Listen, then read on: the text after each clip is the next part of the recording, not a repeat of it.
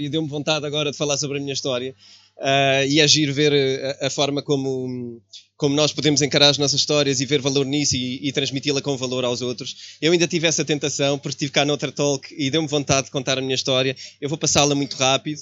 Uh, mas eu vim-vos falar de uma coisa específica que eu acho que tem a ver também com a nossa felicidade e tem a ver com o nosso bem-estar e que acho que é uma coisa que nós devemos olhar com, com profundidade e com atenção uh, e que tem a ver com o, meu, com o meu trabalho atual, que tem a ver com as criptomoedas e com a Bitcoin e etc. Ok? Passando um bocadinho a minha história, eu sou empresário, era o que se chamava na altura.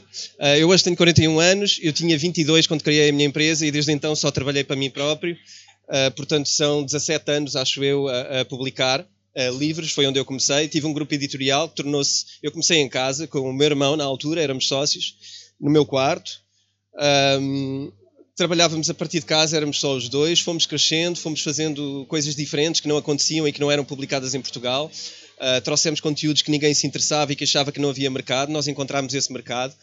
Um, e rapidamente, se calhar em 4 ou 5 anos, tornámos uma das oito maiores editoras portuguesas. Uh, alargámos o grupo a outros conteúdos diferentes. Não sei se vocês me ouvem bem atrás. Ouvem? Estou a projetar. Boa. então, uh, rapidamente, com 4 ou 5 anos, tornámos uma das oito maiores editoras portuguesas. Alargámos o grupo, abrimos no Brasil.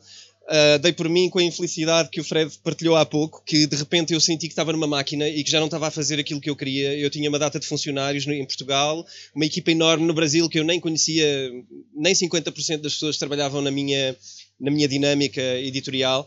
Conheci pessoas maravilhosas, conheci pessoas extremamente competentes, mas dei por mim com vontade de largar isto tudo e começar de novo. Uh, e quando comecei de novo, decidi criar uma coisa com a qual me identifiquei muito mais, uh, que é a Self, que é a editora que tenho hoje e que decidi publicar aquilo que me inspira, porque era isso que me faltava. Eu senti que estava numa máquina, eu publicava para o top 10, eu só queria fazer vendas, eu só queria estar ali sempre, todas as semanas tinha que ter um livro no top, e de repente percebi que o livro podia vender muito, podia ser bom para os outros, mas já não era bom para mim. Então, minha vida tinha que mudar, abri mão disso tudo, abri mão de, das faturações todas, cá e fora, e, e pronto, e comecei de novo, do, do zero o zero não era zero, era aquilo que me inspirava e era muito para mim, para mim e para a Carla que está aqui hoje, que é a minha sócia também. Uh, e isto começou em 2013 de uma forma muito calma, como tinha que ser, que é não queremos vender, não estamos aqui para ganhar dinheiro, estamos aqui para fazer o que nós achamos que traz valor. E a Self nasce não só para ser uma editora, e também porque eu sentia que as editoras eram todas teóricas e que simplesmente publicavam livros e não faziam mais nada senão disponibilizar um produto e vendê-lo como uma caixa de atum ou como uma fábrica de salsichas, e era o que eu sentia que fazia. Então eu quero uma editora que tenha autores, que eu consiga trazê-los às pessoas, que eu consiga juntar as pessoas com os autores, que eles possam conversar, que possa fazer workshops, formações, e quero um espaço onde eu possa alimentar o empreendedorismo, que é uma das, áreas de formação que eu tenho também, que eu sou de gestão e especialização em auditoria. Portanto, eu andei de gravata mais ou menos um ano, e depois desse ano decidi que não era nada disso que eu queria, e deixei a gravata e fui para casa, e trabalhava de pijama, às vezes, Uh, e neste espaço que eu decidi abrir, que tem a ver com a editora também, que é o Cowork da Praia, que funciona em Carcavelos, o estilo de vida era exatamente este: era trabalhar de chinelos, era poder ir surfar a meio do dia, era ajudar os outros empreendedores a viverem neste, neste ambiente e criar uma dinâmica gira. Uh, calha bem estarmos aqui hoje, porque dia 4 vou, vou, inaugurar o nosso segundo espaço, também em Carcavelos, uma área já bem maior e também para trazer startups e empresas que queiram ter um escritório descontraído e ter um estilo de vida porreiro e, e com pessoal que quer contribuir uns para os outros. Uh, mas pronto, isto é o meu fast forward na minha, na minha história, uh, para rapidamente ir para aquilo que, uh, que me traz aqui para falar um bocadinho, que é moeda. Isto é, era o que nós chamávamos moeda há, há muito tempo atrás, e eu, eu, vou falar disto, eu não fiz uma introdução digna, se calhar vou deixar em suspense, porque é que eu estou a falar de moeda? vamos, vamos regressar à moeda. A moeda antigamente era isto, não é? Os reis cunhavam moeda com a sua cara e garantiam o valor da moeda com, com ouro nas suas reservas uh, do Estado na altura, que era, que era o tesouro do rei. E o rei cunhava a cara e a cara num pedaço de metal significava que ele garantia que aquilo tinha valor. E portanto isto servia para trocar valor, para as pessoas poderem comprar coisas dentro do seu reino e não terem que estar a trocar galinhas por batatas e, e o que quer que fosse. Não trocar em géneros, mas sim trocar uma unidade de valor que permitisse uh, as pessoas saberem que uh, podem trocar aquilo por outra coisa e que aquilo vai de ter valor. O que lhes garantia por trás era o facto de ter um rei na cara e que esse rei era responsável, e só ele, pelo valor da moeda e por valor de, se alguém quiser trocar isto por ouro, vem à minha reserva e eu vou-lhe dar ouro em troca, portanto, isto é bastante seguro. Um, o que acontece é que já ninguém vê isto na rua hoje, não é? E usamos aquelas pequeninas que já não têm valor nenhum. Uh, aquilo que nós vemos hoje e cada vez mais é isto, ok? Uh, isto é o que nós estamos a usar. Isto, neste caso específico, isto é uma carteira de criptomoedas. Um, o que estamos aqui a usar, e isto, se falarmos em MBWays ou PayPal ou quer que seja, é mais ou menos isto. Nós já não vemos o dinheiro, nós já nem sabemos quem é que o imprime, nós já não sabemos quem é que o garante. E aquilo que eu venho dizer aqui para, para vos chatear e incomodar um bocado é: uh, isto é engraçado e é super útil, mas o dinheiro que nós usamos hoje, ninguém o garante, ok? Não há nada. Não há nada por trás do dinheiro, não há nada por trás da impressão de dinheiro, não há reservas estatais nenhumas que tenham a função de cobrir o dinheiro e isto não é um discurso uh, revolucionário, isto é a lei. Okay? As moedas no mundo inteiro não têm qualquer reserva governamental em lado nenhum que as garantem, porque desde 1971, no choque de Nixon, foi decidido que nem o dólar tem ouro como uh, reserva uh, monetária por trás. Ou seja, significa que não há nós podemos imprimir, nós governos mundiais, podemos imprimir o dinheiro que quisermos, que não há nada que nos faça uh, responder por ele. Ok?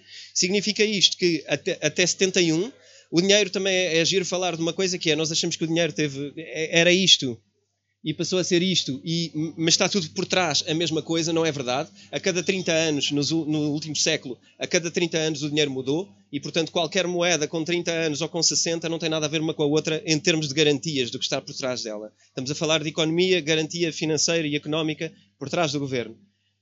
Isto é, é, uma coisa complexa de explicar em 13 minutos. Eu vou, eu vou, dar o meu melhor para avançar aqui rápido nisto. Mas o que aconteceu em 2008 e o que aconteceu no choque uh, financeiro levantou, levantou aqui uh, algumas questões para algumas pessoas. Okay? E o que eu quero aqui dizer é: nós não temos pensado no dinheiro muitas vezes. De vez em quando há alguém que falava sobre isto, mas eu acho que a crise de 2008 foi engraçada porque fez as pessoas falarem muito mais profundamente sobre o que é que é o dinheiro. Uh, em 1930, todos os governos, e, Portugal também, na, época de Salazar, tínhamos o Tesouro e o Tesouro garantia uh, o escudo, na altura. Desde que aderimos ao euro, haveria uma equivalência a outras coisas. A verdade é que elas equivalem a coisas que também não equivalem a nada. Portanto, não há nenhuma moeda no mundo que se faça valer em nada material e os governos podem, de facto, emitir a moeda que quiserem e fazem-no ao, ao sabor das crises mundiais. ok? Vamos avançar aqui um bocadinho para ver o que é que aconteceu ao valor intrínseco do dinheiro desde que ele foi libertado, ok? Temos aqui alguns pontos históricos, vocês depois vão, podem ter acesso a isto uh, online, nós temos o material também. Uh, o que acontece é que no último século este é o, é o, valor do poder de compra das pessoas, ok? O nosso poder de compra. E não é à toa esta coisa que nos inventaram na cabeça e que nos ensinam nas escolas, e foi isto que eu estudei e achava ao máximo. Uh, eu acho que enquanto estudei fui um, um extremo capitalista, enquanto estive na faculdade, mas havia coisas que não me significavam muito, que eu começava a achar que aquilo não me fazia muito sentido. Uh, a verdade é que os professores não conseguiam responder a essas questões e eu fui mantendo qualquer coisa. Deve haver aqui alguma coisa que eu não estou a ver bem, mas fui-me mantendo capitalista até perceber que, de facto, se calhar continua a ser capitalista, mas tenho uma visão um bocadinho diferente em relação a algumas coisas. E nós achamos que a inflação é uma coisa que é natural e que existe. Uh, a inflação, se calhar, uh, resumindo, e porque só temos 13 minutos, é um imposto, é um imposto escondido que nós pagamos, mas que não sabemos bem porquê Aquilo que sabemos é que os nossos avós têm cada vez menos dinheiro para gastar em coisas e é só olhar para o que eles ganham e para a qualidade de vida que eles achavam que iam ter e que já não têm. Portanto, o nosso dinheiro degenera-se ao longo dos anos. Uh, isto significa 95% de queda de capacidade de pagarmos coisas na nossa vida. E quem quiser fazer um exercício giro, pode inclusivamente ir ver uma coisa, quanto é que custava essa coisa no ano 2000 ou no ano 1998 e ver quanto é que essa coisa custa hoje, ok? Essa é a velocidade da perda de valor que nós temos. Uh, há aqui uma, uma, equiparação gira de Portugal também aos outros países da Europa, mas isto é natural, são movimentos naturais, tem a ver com economias que se equiparam, porque têm a mesma moeda. Uh, a verdade é que se nós olharmos para o que é que comprávamos com 10 euros em, no ano 2000 e olharmos hoje para o que é que compramos com 10 euros, a surpresa vai ser muito gira e eu acho que vai nos deixar ainda mais, mais preocupados. E o giro é que os números acompanham mais ou menos este número, que quer dizer que em 100 anos temos quase 100% de perda de valor em, em compra. Portanto, se hoje ganhamos mil ou dois mil euros e achamos que isso vai ser ok para uma reforma, não, não vai ser ok, porque esses vão valer provavelmente 100 euros, 50 euros quando nós chegarmos a uma idade de reforma. Pelo menos enquanto não forem dados alguns passos no outro sentido. Aqui entra um bocadinho a história do Wall Street e estas, esta, estas imagens têm normalmente a ver com a crise de 2008. Vocês todos uh, acompanharam minimamente o que se passou na crise de 2008? Uh, quem é que aqui está, acha que está por dentro do assunto do, do, do crash que houve em 2008? Mãos no ar poucos atrevidos.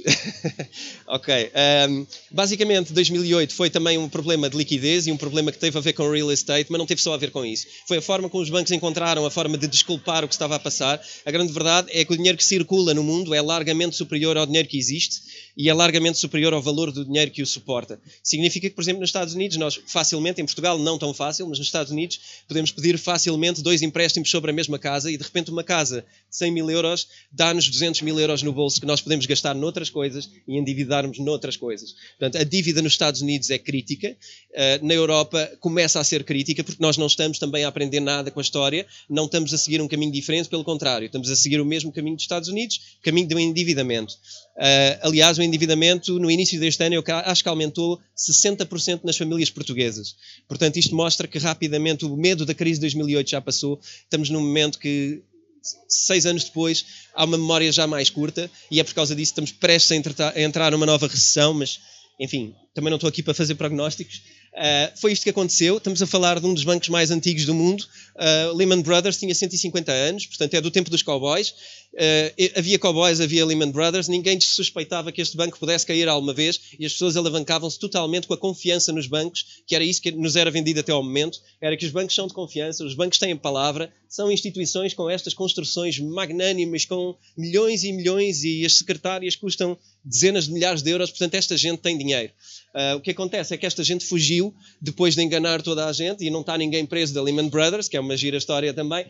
Uh, basicamente, Lehman Brothers cai cheio de dívida e não se passa nada. Quem cobriu a dívida foram os Estados Unidos, que foram cobrir a seguradora que teve que pagar esta dívida. Giro, que era uma empresa privada. O Estado fez parecido com o, com o Estado português, teve que comprar esta empresa, porque senão o sistema financeiro ia ruir. Se nós traduzirmos isto para pequenino, vemos aqui uma espécie de um BES e o BES a ser comprado pelo nosso governo. É uma história parecida, mas, mas de bebés, ao pé desta, ao pé desta calamidade que é mundial. A AIG, basicamente, se ruísse a AIG, ruía o sistema financeiro mundial. E isso não podia acontecer, então o governo americano juntou mais duas, um, duas fundações americanas, basicamente, que uh, entraram com todo o dinheiro necessário, dinheiro dos contribuintes americanos, para comprar uma empresa particular. Ok? Um, evoluindo. Uh, começou a acontecer isto e começou a acontecer uma suspeita e um sentimento de desconforto com os bancos, que é como é que é possível, eles enganaram-nos. Uh, aquilo que eu venho trazer é, eu gostava de acabar com uma mensagem diferente desta, uh, que é uh, nós é que somos responsáveis pelo nosso dinheiro, nós é que temos que saber aplicar o nosso dinheiro e quem é que nos disse alguma vez que era bom confiar o nosso dinheiro a outras pessoas? Desde quando é que isso parece uma boa ideia? Ok? Era isto que eu gostava de construir um bocadinho, porque entregar o dinheiro aos outros pode não ser mau, mas pode ser também perigoso. E é por isso que eu venho falar de um senhor que é, que é este personagem, e isto é tudo o que se sabe sobre ele, mais ou menos, que é o Satoshi Nakamoto, que em teoria, uh, no ano de 2008, uh, eh, seria algo como isto, um rapaz japonês na casa dos 30 anos que no seu quarto decidiu inventar um sistema financeiro independente que não depende de governos, que não depende de bancos, que não precisa de bancos e onde as pessoas são proprietárias do seu valor, não o entregam a ninguém, junto com uma tecnologia muito mais evoluída do que qualquer outra em termos de transferências, de velocidade de transferências, de transparência e de controlo, ok? Uh, hoje acha-se que provavelmente não seria um jovem de 30 anos que fez isto sozinho, porque ninguém sabe quem ele é na realidade. É um caso que eu acho que vai dar belos filmes e já estão a trabalhar nisso. Uh, é uma bela história, porque ainda hoje não se sabe quem é o Satoshi Nakamoto. Criou-se este mito de que era um jovem irreverente. Ele criou isto num, Perdão. Ele criou isto na internet, na Cypherpunk, que era onde o pessoal revolucionário com grandes ideias uh, trocava ideias utópicas sobre o futuro da humanidade. São pessoas que tentavam fugir um bocadinho da matriz e pensar as coisas de maneira diferente. São pessoas que conseguiam e tentavam ver uh, um mundo mais justo e um mundo que pudesse uh, criar valor sem ter que roubar valor. Okay? O Cypherpunk é, é, mais alternativo. Eu acho que a ideia do Satoshi, que é a Bitcoin, que foi a primeira criptomoeda criada até hoje, um, não é tão alternativa assim. É muito mais uma questão social do que propriamente uma questão uh, de hackers ou uma questão de, de, vamos deitar o mundo abaixo e vamos fazer aqui uma coisa diferente. Não vejo como tão revolucionário. Acho que ele traz valor e este foi o primeiro texto que ele colocou online, ainda hoje é possível aceder e ver. Ele basicamente quis criar um sistema financeiro, uh, o primeiro no mundo, e ele diz onde está o paper que ainda hoje podem encontrar neste link, onde ele diz que criou um sistema financeiro onde os gastos, os gastos duplicados são evitados com uma rede peer-to-peer. -peer. Toda a gente mais ou menos conhece peer-to-peer, -peer, é como funcionavam, um, como funcionavam os filmes que, que, toda a gente saca também online uh, e funcionam ainda hoje. Portanto, são redes de cliente para cliente, sem, sem precisarem de um banco no meio, é o que ele aqui quer dizer sem intermediários ou entidades externas como sistema de segurança, significa que nós não temos que confiar em ninguém, nem arranjar uh, uma entidade que controla entidades para controlar outras entidades que depois fiscalizam. Não há nada disto, é um sistema autorregulado, ok?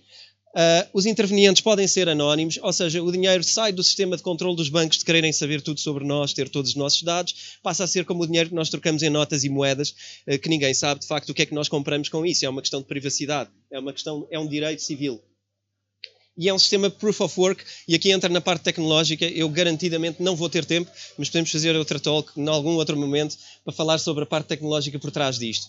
A questão que está aqui por trás é giro, porque isto é aquilo que agora, se vocês ouvirem e estiverem atentos ao mundo corporativo, começam a ouvir muito falar sobre blockchain. Blockchain é que tem valor, blockchain é que é moderna. Isto é a blockchain, ele inventou a blockchain. Uh, a tentativa de chamar blockchain só a isto e tirar a moeda ou a criptomoeda do assunto é um bocadinho separar as águas e querer dizer a tecnologia é boa, mas a ideia da moeda é má. E é má porquê? Porque é má para bancos e governos, porque não têm nenhum papel na moeda nem no valor dela, e portanto aqui as pessoas ganham bastante poder sobre a sua autonomia. E, e portanto, um instrumento financeiro que seja inflação ou outro, que tem todo o valor em crises e que evita eh, de facto questões económicas que podíamos estar aqui horas a falar sobre isso, mas uh, não deveria se calhar ser usado à conta de baixar o valor das pessoas e a reserva de valor das pessoas. E aí é que está um bocado a injustiça que se corrige com este tipo de coisas. A invenção é esta, foi a Bitcoin, nasceu em 2008, Uh, estou a falar muito rápido.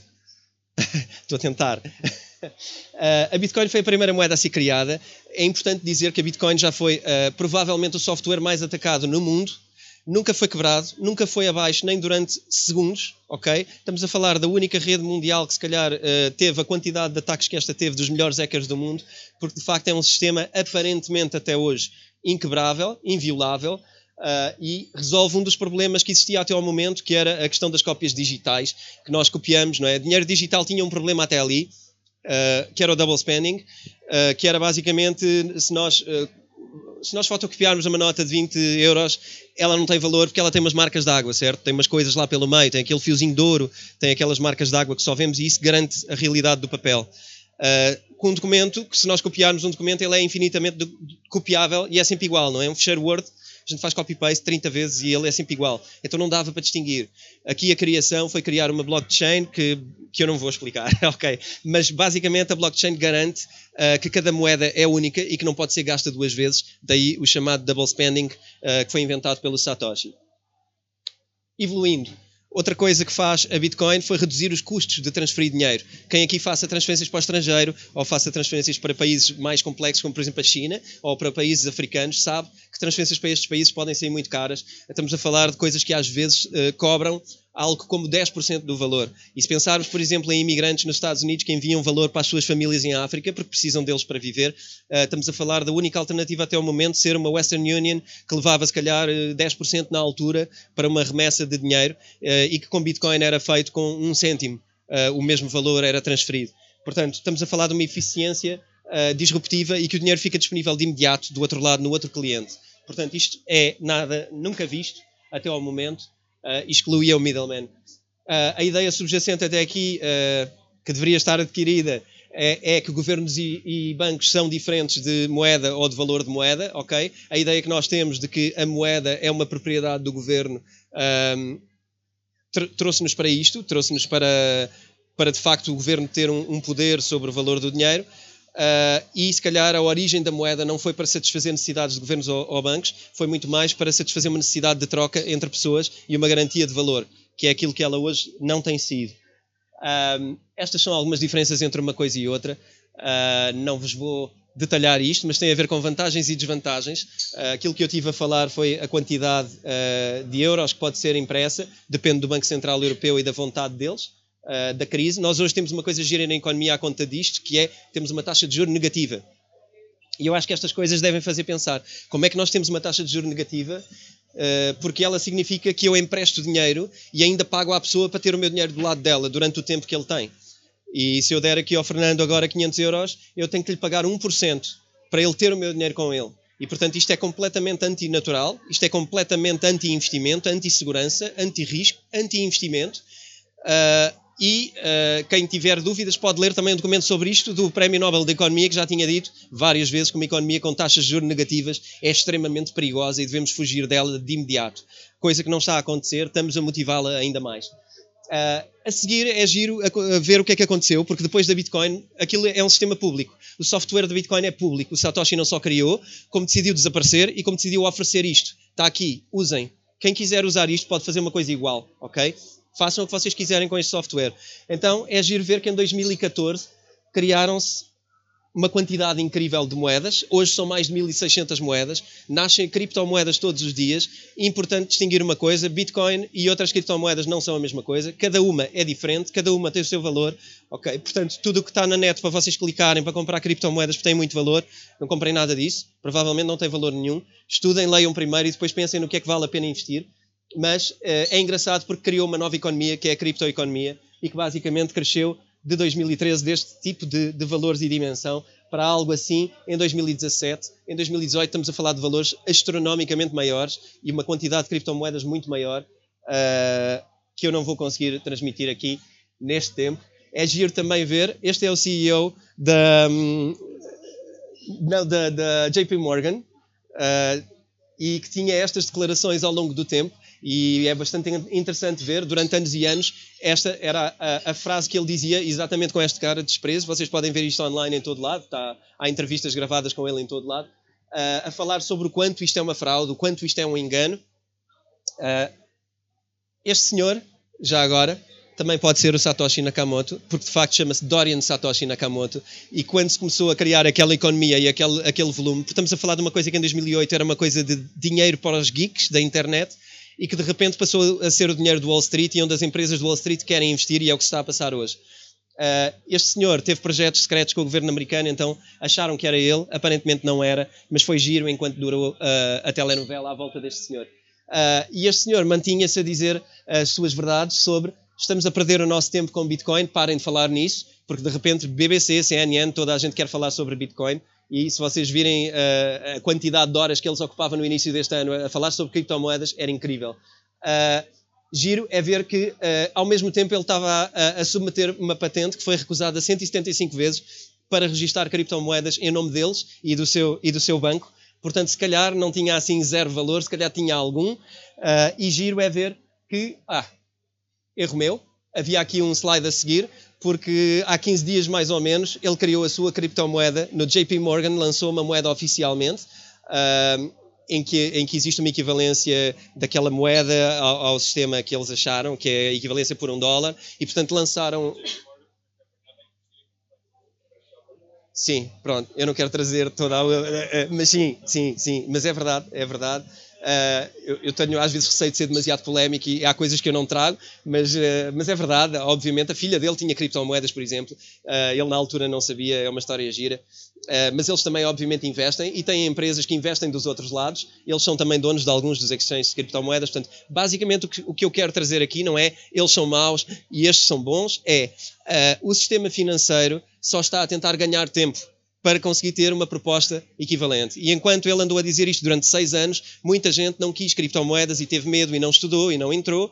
Ah, eu próprio só conheci isto em 2012. Eu fui um dos maiores céticos, atenção. Eu andei a investigar tudo o que podia e quando eu não consegui mandar isto abaixo com nenhuma das minhas teorias, assumi que isto fazia sentido e que era verdade. Aliás, quando eu comecei a olhar para isto, isto já nem devia existir, na minha ideia. Já devia ter sido esmagado por alguém, por bancos, por governos, e não conseguiram. E, portanto, eu hoje acho que não conseguem. Uh, tenho outro tipo de argumentos para isso, para pensar isso, e, e, acho que é uma questão tecnológica interessante. Pronto, depois de 175 patentes recusadas, ele criou há 15 dias a sua moeda e deve estar muito satisfeito com a moeda, criptomoeda JP Morgan, que toda a gente vai querer comprar porque é de confiança, porque é de um banco. Ok? Uh, exatamente. Vamos saltar por cima disto. Isto é um sistema figurativo do que é que é uma blockchain. Ok? Eu basicamente já isto também é, é, tem parte da blockchain, é uma cadeia de blocos. Isto garante a verdade, basicamente. É um sistema. Um, vamos ter que fazer uma segunda talk, que é baseada em consenso e em confiança. Uh, o que eu quero, se calhar, trazer aqui é. Nós hoje fa ouvimos falar de blockchain revolution. Atenção a isto. Uh, o que é que é a blockchain sem uma criptomoeda e sem a Bitcoin? Às vezes as coisas não são o que parecem e às vezes uma blockchain pode parecer o que não é. Portanto, vai-se andar a vender muita coisa que é blockchain e que é maravilhoso porque é parecido com aquela coisa da Bitcoin. Não é, não vai ter nada a ver, porque uh, a questão de poder na Bitcoin é o que lhe dá valor, é a distribuição de poder pelas pessoas e não haver alguém que sozinho consegue criar todas as regras para uma criptomoeda ou para um sistema em blockchain. Uh, isto resultou, depois de todos estes anos de, de interesse em investigação, resultou no meu livro, que é o livro Bitcoin, e que eu não sou escritor, uh, eu sempre fui escritor para a gaveta e, e, se calhar muito mais para a poesia do que propriamente para a área técnica, mas acho que fiquei apaixonado por esta poesia e esta forma de vender uh, o dinheiro de outra maneira e decidi publicar porque não havia nenhum livro. Eu tentei contratar vários, porque eu sou editor também há 17 anos, e tentei publicar vários livros, não encontrei grande valor em livros, contratei pessoas para escrever, não correu bem, tive que sentar-me em casa e tirar dias da minha semana de trabalho para ficar em casa a escrever. Fiquei muito satisfeito porque aconteceu tudo muito rápido uh, e, e, tenho recebido ótimo, ótimo feedback do livro. Uh, como se não bastasse e como se eu tivesse muito tempo, decidi criar um podcast que é o Bitcoin Talks em Portugal, o único podcast também falado em português uh, e onde eu entrevisto pessoas na segunda época, entrevisto pessoas que estão relacionadas com a área e tento passar a informação de uma forma estruturada e educativa e não de uma forma utópica de vamos desligar o governo e ligar criptomoedas. Não é isso que eu falo, não é isso que está em causa. Uh, mas também estão aqui algumas informações giras que foi que isto cresceu muito rápido. Os números já não são estes, mas cresceu tudo rápido. E recebemos todos os dias e-mails das pessoas que estavam à espera de uma coisa que explicasse de amigo para amigo e em conversa informal e que fosse completamente transparente e que conseguisse falar de política, de dinheiro de uma forma descontraída. E foi isso que eu fiz. Um, e pronto. E basicamente também desenvolvemos um cursinho, que é uma coisa que vamos promovendo na medida do possível.